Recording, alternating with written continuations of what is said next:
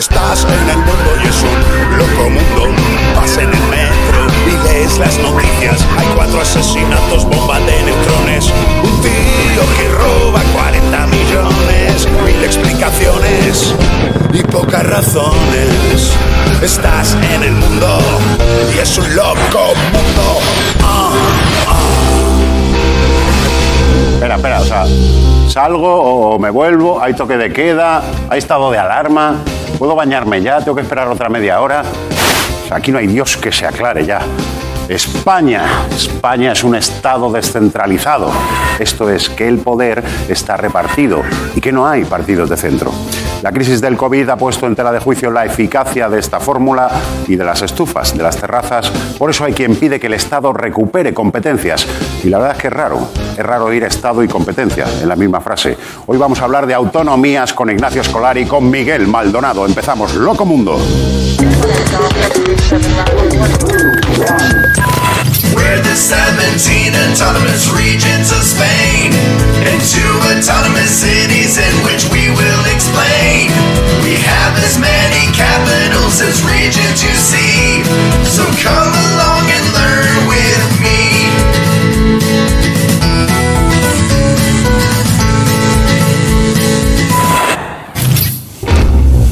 Lo hemos conseguido, les hemos vuelto ya locos. Bueno, autonomía, aquello que sueñan conseguir los pueblos de una fuerte identidad nacional y los coches eléctricos. Con el mío yo solo puedo dar vueltas por el garaje y hasta donde da el cable, nada más. Según la Constitución, ese manual que regula nuestra convivencia y para algunos también sirve para encerrar a catalanes, España se organiza en municipios, provincias y comunidades autónomas. Ya os habréis dado cuenta de que esto falla desde España se organiza. Este modelo de descentralización se remonta a la Segunda República. Perdón, perdón, perdón. Se me ha escapado de verdad, ¿eh? No volverá a ocurrir. Durante la en- entonces se quiso dar respuesta a las aspiraciones nacionalistas de algunos territorios y se les dio cierta autonomía política dentro del Estado integral, es decir, el Estado que lleva a cáscara. Lamentablemente, solo Cataluña y País Vasco pudieron firmar sus estatutos de autonomía antes de que este señor, disfrazado de príncipe de Valaquia, se alzara en armas para salvar a España de sí misma y de paso dar pues, la primera entrada del Pazo de Meirás. Cuando Franco se marchó a un lugar mejor, mejor para nosotros, y llegó la transición, las denominadas nacionalidades históricas reclamaron recuperar sus estatutos. Eran los tiempos del destape y se llevaba mucho por el culo veo, culo quiero. Así que el resto de regiones exigieron el mismo trato. ¿Por qué unas sí y otras no? ¿Cuál era el criterio? Los padres de la Constitución no encontraban la fórmula perfecta y eso es porque eran padres y no madres. Una madre, como vaya, lo encuentra la primera. Y es entonces cuando este hombre, el ministro adjunto para las regiones de la UCD, Manuel Clavero Arevalo, lo arregló con la famosa expresión café para todos, con la que vino a decir autonomía para el que la quiera, invita a mi polla. ¿Mm? Y puso, esto puso a todo el mundo nervioso, claro, eran los 70, hoy en día sería eh, cocaína para todos. Para formar las autonomías se agarró la Constitución y se le hizo, eh, ti, cuando te operaron de apendicitis, se le introdujeron dos vías. La rápida para Cataluña, País Vasco, Galicia y Andalucía, y que era, pues eso, por rápida, se recuperaban y se ampliaban los estatutos que consiguieron con la República. Eh, se ve que tenían permanencia con la República. Y luego para los demás la vía lenta. Esto era que te daban un poquito de autonomía ¿eh? y que a poco a poco ya te iban aumentando las competencias y tal. Unas prácticas de autonomía. Así, de una grande y libre, se pasó a una España por fascículos compuesta por 17 comunidades autónomas y dos ciudades autónomas. Muchas, ¿no? Pues sí, de hecho algunas no tenían entidad regional histórica y tuvieron que inventársela un poco.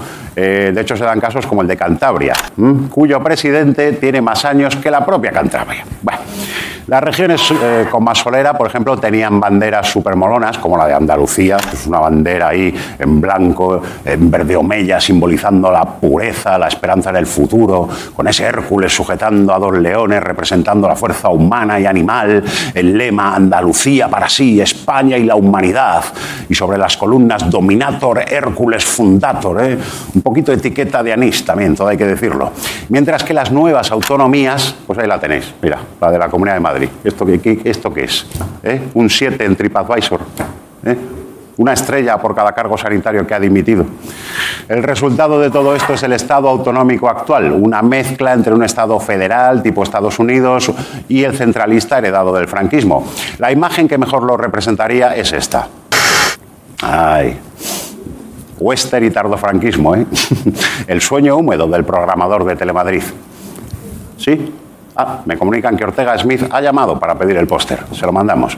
¿Y cómo se reparten las competencias? A lo loco. La Constitución reconoce hasta 22 competencias, pero no dice cuáles son específicas del Estado y cuáles de las comunidades, sino que ellas ya piden las que quieren, ¿eh? como el buffet del chino. Y como el buffet del chino, hay cosas que generan dudas, sobre todo en cuestiones de sanidad. Hay materias que se reserva al Gobierno central, como justicia, inmigración, defensa, o relaciones internacionales, lo que Quintorra llama hablar con Madrid, o Puigdemont buscar piso. Pero las comunidades son competentes en materias como sanidad, educación o urbanismo. A ver, eh, algunas comunidades sí y otras no, y además unas legislan y otras solo ejecutan. La palabra técnica que lo define es chochazal incomprensible. Por eso Isabel Díaz Ayuso a veces se queda así como mirando al infinito. Porque está pensando, ¿yo qué competencias tengo? ¿Cuáles no? Claro, voy, voy. Pero es que el número y, el tipo de competencias adquiridas es diferente en cada comunidad. Por ejemplo, Cataluña es la que más tiene casi siempre. Mientras que La Rioja y Navarra son las que menos. ¿eh? Se ve que a mejores espárragos, menos competencias. La idea es que eh, las funciones de las autonomías se complementen con las del Gobierno central. Por ejemplo, solo el Gobierno puede convocar un referéndum, pero Cataluña gestiona las prisiones. Es gracioso porque una cosa lleva a la otra. Para evitar las desigualdades está el principio de solidaridad entre comunidades que hace que unas aporten más de lo que reciben y viceversa. Este en Euskadi se conoce como el cupo vasco y en Cataluña como España ens roba. A pesar de lo que hayas oído por ahí, el concierto económico vasco no es ir a escuchar a la oreja de Van Gogh por dos euros. Y caro me parece sino el trato especial que recibe Euskadi en materia fiscal. Ellos recaudan sus propios impuestos y luego aportan una tarifa plana.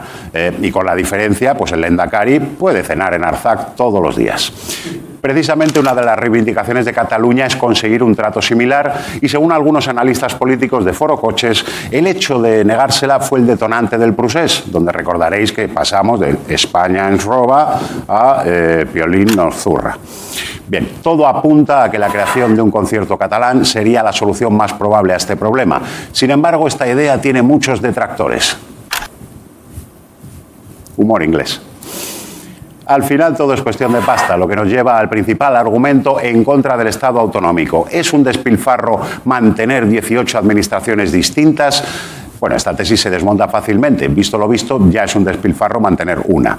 Entonces, ¿qué es mejor? ¿Un Estado centralista o federalista? Pues si uno echa un vistazo al mapa mundi, veremos que tiene forma de culo, que esto ya es gracioso, y que los países más modernos son federales. Alemania, por ejemplo, allí tienen el Estado central, el Bund, y los estados federados, los Länder, en España, eh, Alfredo Landa. Y unos controlan el poder del otro. ¿Por qué allí funciona y aquí no? Pues porque allí son alemanes. En cualquier caso, con sus defectos, un Estado descentralizado es la única opción más o menos pacífica que hemos encontrado para lidiar con los nacionalismos y mantener la unidad territorial. Pensad en las autonomías como en las letras que forman el, el, el, nombre de nuestro país. Si nuestro país tuviera un nombre de 19 letras, pues sería Viva España, Juan Froilán de todos los santos. Muchísimas gracias. Lo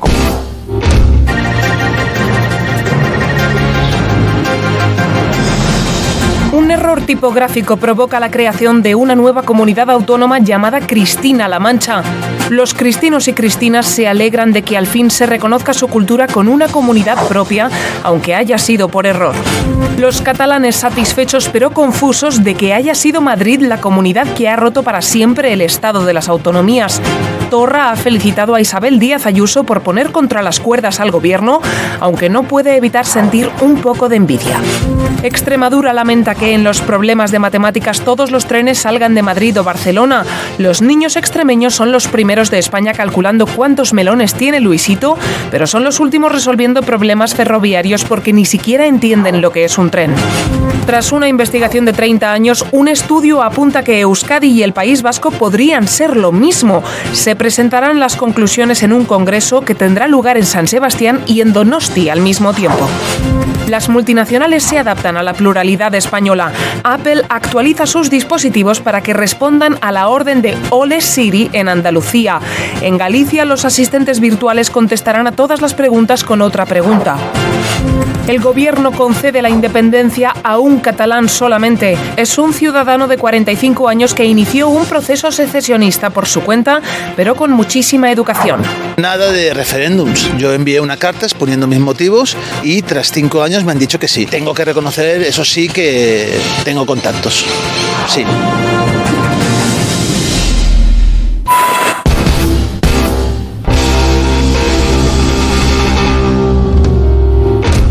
Igual que ahora llamamos restricciones a la movilidad nocturna al toque de queda, hace 40 años nos inventamos el Estado de las autonomías, pues para no llamarlo de las nacionalidades, o Estado federal. Ha funcionado el truco, a ver qué opina Ignacio Escolar. Señor. Bienvenido, muchas gracias. Encantado.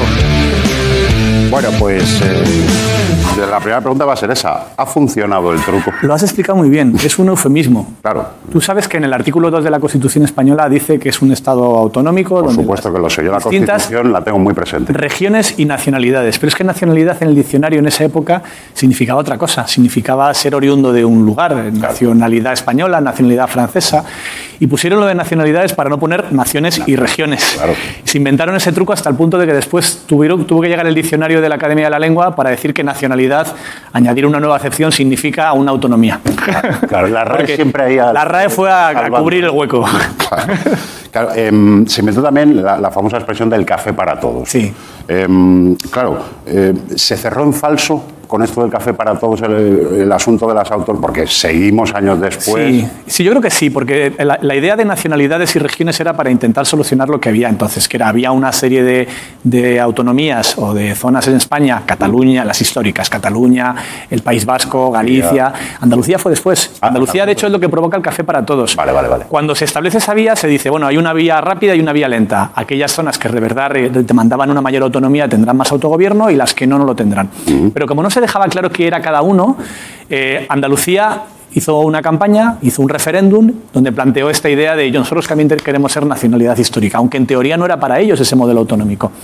Se ganó de manera un poco rara, porque en realidad el requisito re- eh, obligaba que, por ejemplo, fuese aprobado por mayoría en todas las provincias donde se iba a votar ese referéndum y en Almería no salió apoyado. En Almería no se apoyó la autonomía histórica de Andalucía. Pero aún así se consideró que Andalucía iba a ser también histórica y a partir de ahí fuimos al café para todos. Claro. Pero no era el modelo inicial. La idea inicial de, lo- de la- de los padres constituyentes, de los negociadores de los distintos partidos para poner en marcha la Constitución era que, que fuesen desiguales, que hubiese algunas con más autogobierno y otras con menos. Ya. Eh, la pandemia también ha puesto de relieve un poquito de descoordinación, quizá, bastante. entre tantas administraciones. Eh, claro, ¿son un mal negocio las autonomías si llega una emergencia de repente? Yo creo que han sido en general un buen negocio, porque aunque tengamos un baches y vaivenes y hemos tenido una crisis en el 2008 y otra crisis ahora, en general los últimos 40 años han sido los de mayor riqueza y prosperidad de la historia de España y en parte han sido por las autonomías, que de repente ya conseguir una carretera o un hospital no dependía de tener un ministro que fuese de tu pueblo, como funcionaban los estados centralizados, al menos durante el franquismo. Y ha funcionado bien esa competencia entre autonomías, esa competencia administrativa por intentar atender a sus ciudadanos. También la competencia. Pero la, ¿eh? la competencia sanitaria no ha funcionado también en esta crisis. Yo creo que haya habido claramente desorganización en muchos aspectos y estamos viendo todavía fenómenos en los que de repente una autonomía va por un sitio, otra por otro y ahí no ha funcionado. Pero curiosamente el país del mundo que mejor ha gestionado esto, de la crisis del coronavirus, es sin duda Alemania, que es un Estado federal, con lo cual a lo mejor la manera hay que fijarse en los políticos y no en las reglas.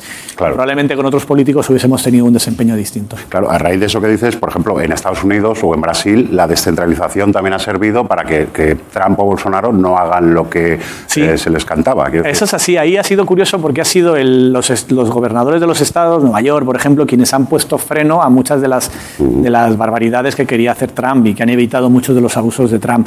Y aquí, curiosamente, creo que ha sido al revés, que ha sido algunas Claro. autonomías quienes más han ido por libre y el gobierno central quienes ha intentado frenarlas. Pero más que en esa, aparte de esa descoordinación política, que evidentemente ha habido problemas, pero que ya depende de quién gobierno, eso no, no, no te libras con un Estado federal Ya. o con un Estado centralizado, depende de quién tengas. Es de la persona, claro, Pero a a- lo que sí que ha fallado es que, por ejemplo, ejemplo, en el peor momento de la pandemia, pues no se derivasen tantos pacientes como hubiese sido necesario de un sitio a otro, o médicos o enfermeras, que en eso las, yo creo que el sistema federal no estaba tan preparado y habrá que cambiarlo para, para ejercer ese tipo de emergencias. Claro, el problema entonces son las personas. es decir, Sí. El problema somos nosotros. No Sí, porque. Alemania es un país completamente federal y lo ha hecho bastante bien. Claro. Alemania es un país, eh, Francia es un país centralizado y lo ha hecho mal. O sea que no, no está tan ligado al modelo autonómico en sí, sino a cómo se gestiona.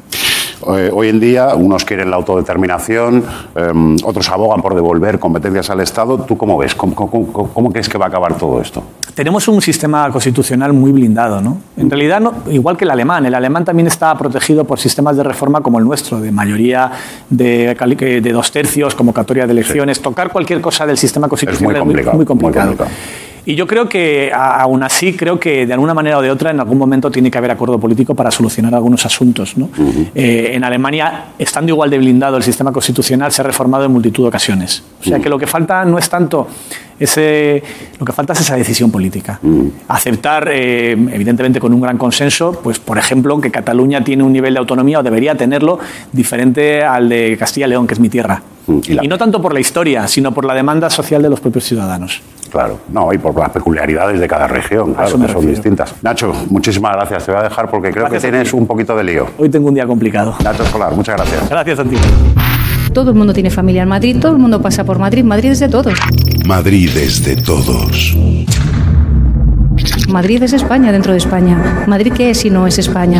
Madrid es España dentro de España. Hay que saber contextualizar. Hay que saber contextualizar. La España autonómica ha muerto. Nace la España fractal. Madrid es España dentro de España, dentro de España, dentro de España, dentro de España, dentro de España, dentro de España.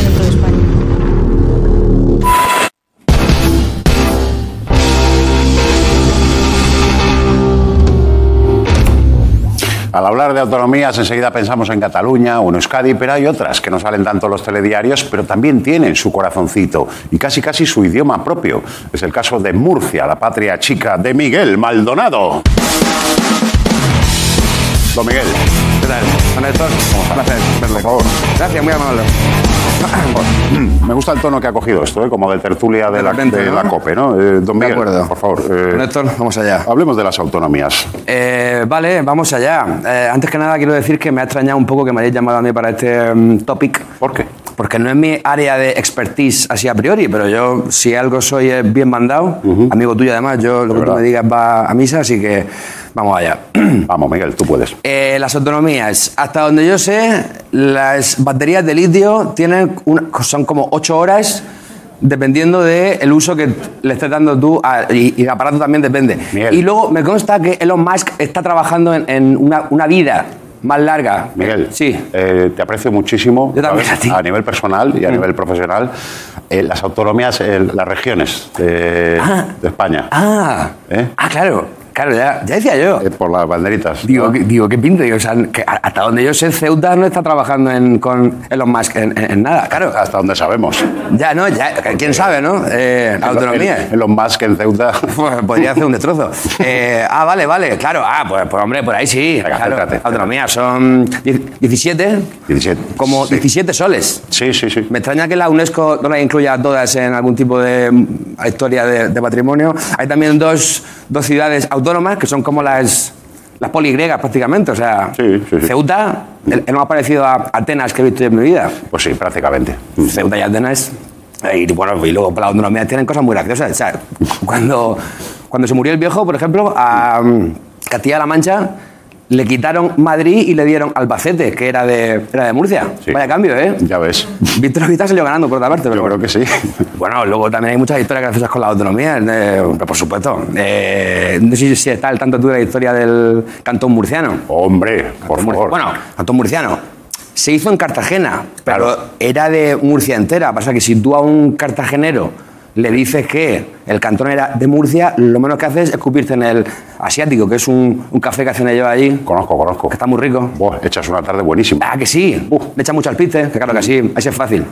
es que, ¿sabes qué pasa? Que los, los cartageneros, a, a los de Murcia, eh, no los pueden ver mucho. Tienen ahí una rivalidad. Tienen como, sí, como- ellos, ellos como que consideran que Cartagena era, tiene como más importancia histórica por unas gestiones de los romanos, teatro, no sé qué y tal, pero lo cierto es que hasta hace cuatro días no tenían ni, pues, ni corte inglés, ¿no? Entonces, los- esto es una cosa que los murcianos haciendo un alarde de genialidad hemos usado para hacer Chiste, ¿no? mofa de ellos, Claro. porque ¿no es acaso el corte inglés el símbolo último de la modernidad? Para mí es que no hay nada. O sea, ya lo que me dice, es que es una provincia que tengo una. No, no, corte Hay corte inglés. Eso es. ¿No es la familia dueña de esa empresa el símbolo último de la españolidad? Pero vamos a ver, me quito el sombrero. Hombre, son los mejores españoles que hay, justo después de Séneca y antes de Ramón y Cajal. Est- Están ahí, ahí. Totalmente. El caso es que en la, en la República 1.0, Sí. en 1873, Que se habla poco de esa, ¿eh? Se habla siempre de la segunda y cuidado se habla la poco, ¿eh? Mm. A lo mejor porque fue más bien corta. Sí, es verdad. Un añico estuvieron ahí. El caso es que había dos bandos. O sea, a ver, eh, esto, esto es complejo porque esto es un asunto sociológico. Esto es complicado. Esto es complicado, vamos allá. Ahí, ahí todo el mundo quería hacer una república federal. Eso es. ¿Vale? Lo que pasa es que había dos bandos. Unos eran los benevolentes Mm. y otros los intransigentes, que ya es, es tramposo el nombre porque. Hombre, claro, ya te hacen elegir. bueno, así a priori, pues yo voy con los. yo, yo prefiero benevolente. pero- Claro, pero en realidad no, porque los benevolentes querían hacer una república federal de corte burgués Mm. desde las cortes, o sea, pues ahí hacemos, hacemos unas gestiones, organizamos, vamos a correo todos juntos, no tal. Y los intransigentes querían hacerla desde abajo, ¿no? Como autogestionado, una Sí. cosa como muy comunera. Más rollo de perro flauta. Eh, efectivamente, más Sí, hippies. sí. Y entonces estuvieron ahí gestionando, tarifando, porque tú opinas esto, yo opino esto otro, así hay manera, esto no se puede. Mm. Eh, al final los intransigentes hicieron, hicieron gala de su, de su nombre y dijeron, hasta que hemos llegado, somos un cantón.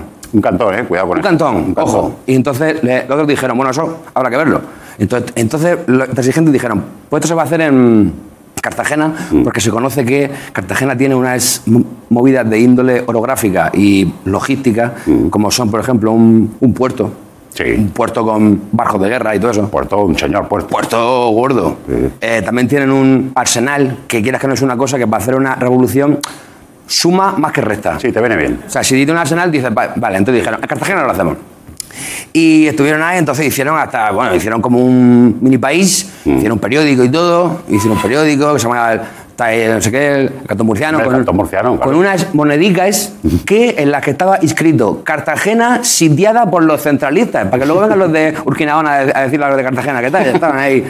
Eh, el caso es que estuvieron ahí gestionando, no sé cuántas, tal, y, y los, de, y, los, y los benevolentes dijeron, esto no puede ser, Ya. esto está fuera de lugar. Entonces empezaron como una suerte de, pues, de guerra, ¿no? Toma, eh, tal. Pero Cartagena resistió, ¿eh? Cartagena resistió hasta, hasta el punto de que ya cuando, cuando se veían que estaban como a pique de, a pique de caer, dijeron, esto hay que, hay que solucionarlo. Y le escribieron una carta a Ulises S. Grant, el presidente de los... eh, eh, Eso me parece uno de los movimientos históricos mejores Hombre. de España. el cartagenero es que si tiene algo es que no atranca. Dice, yo esto lo soluciono, pero, pero a lo gordo. Entonces eh, le escribieron y dijeron, a usted favor, porque aquí estamos en esta, movida, si usted se nos puede anexionar o algo. Claro, ellos querían ser otro estado de Estados Unidos. Efectivamente, el estado 52, 48, la verdad que no lo sé, tampoco me interesa. Y, mm, y entonces Ulises S. Grant les dijo, "Sí, hombre, ahora, ahora mismo, me, ahora mismo me, me pongo yo a ello, pues, porque es que además no tengo otra cosa que hacer. Claro. Como tengo la tarde despejadísima y este país está todo... pues, ahora estoy con vosotros. Elipsis, Ah, Ulises S. Grant no se puso a ello. no. No, no. Pero no contestó el telegrama, ¿eh? Hizo caso omiso. Ya. Dijo el tipo, a mí es que esto ni me va. Hizo luz de gas. Oh, totalmente. Eh, Ulises Gran no se puso a ello. Eh, España, o sea, eh, España burguesa cortesana Sí. les metió los pelos para adentro a los intransigentes. Eh, una forma gráfica de decirlo. ¿no? Y técnica de incluso. Así es, como, así como, por ejemplo, el mariscal de campo habla, habla así. Hay Sí. que meter los pelos para adentro los del otro bando. Y, y, y- y entonces al final ni República Federal ni hostias, los unos por los otros, la casa sin barrer, porque un, un año más tarde apareció Alfonso XII y dijo, what's up, bitches? y otra vez por la punta, y así fue un poco la historia. Y ahí estamos. O sea, Sí. es que lo has explicado tan perfectamente. ¿A que sí? Es que ha sido Es perfecto. que soy catedrático. Claro, y además eres de allí. Si es que os queda algo de, de- de ese espíritu, digamos, rebelde. Sí, hombre. Mm. De hecho, mira, esto es cierto que si tú vas por la, la carretera que va desde Murcia hasta La Manga, La Manga es como Malibú pero, pero sin ser Malibú. Y, y en- y entonces, la manga pertenece a, a Cartagena, Sí. pero los murcianos hacemos usufructo de ella. Entonces hay una, una pintada gigante que dice, murciano yo, un pijo. una reivindicación que tienen los... los- por la- en fin, esta gente. Bueno, mientras haya corte inglés, Con eso va todo para adelante. Miguel Maldonado, el loco mundo. Gracias, muchas gracias. Hay que devolver su personalidad a los núcleos étnicos diferenciados. Ahí, ahí. Por cierto, nunca imaginábamos que hubiese uno en la mismísima meseta castellana. Pues a ver. ¿Ustedes qué idioma hablan? Eh, nosotros hablamos el farfullo. El. ¿El farfullo? ¿Eh? Es el que yo hablo. ¿No se ha dado cuenta? Parece castellano, pero no. Porque la peculiaridad de sus giros fonéticos es muy personal. Oh.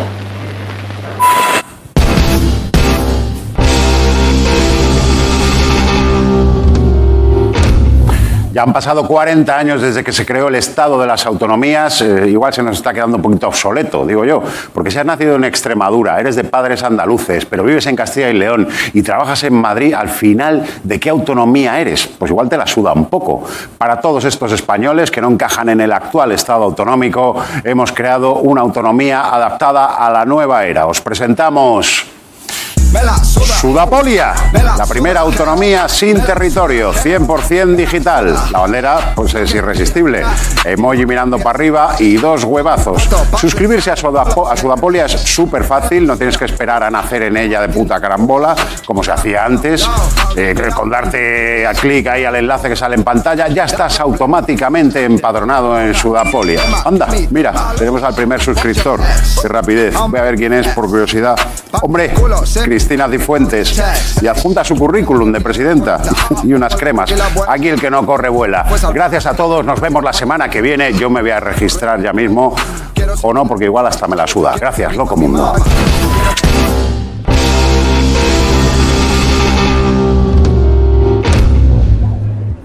Escúchame, me da mierda, pegame un toquecito, lo que sea, te llama, me llamo, te llama, nos vemos, venga, máquina, sigue así. Chávez, a mí no me hables en murciano, háblame en español, que estamos en España, coño. ¿No está muy la?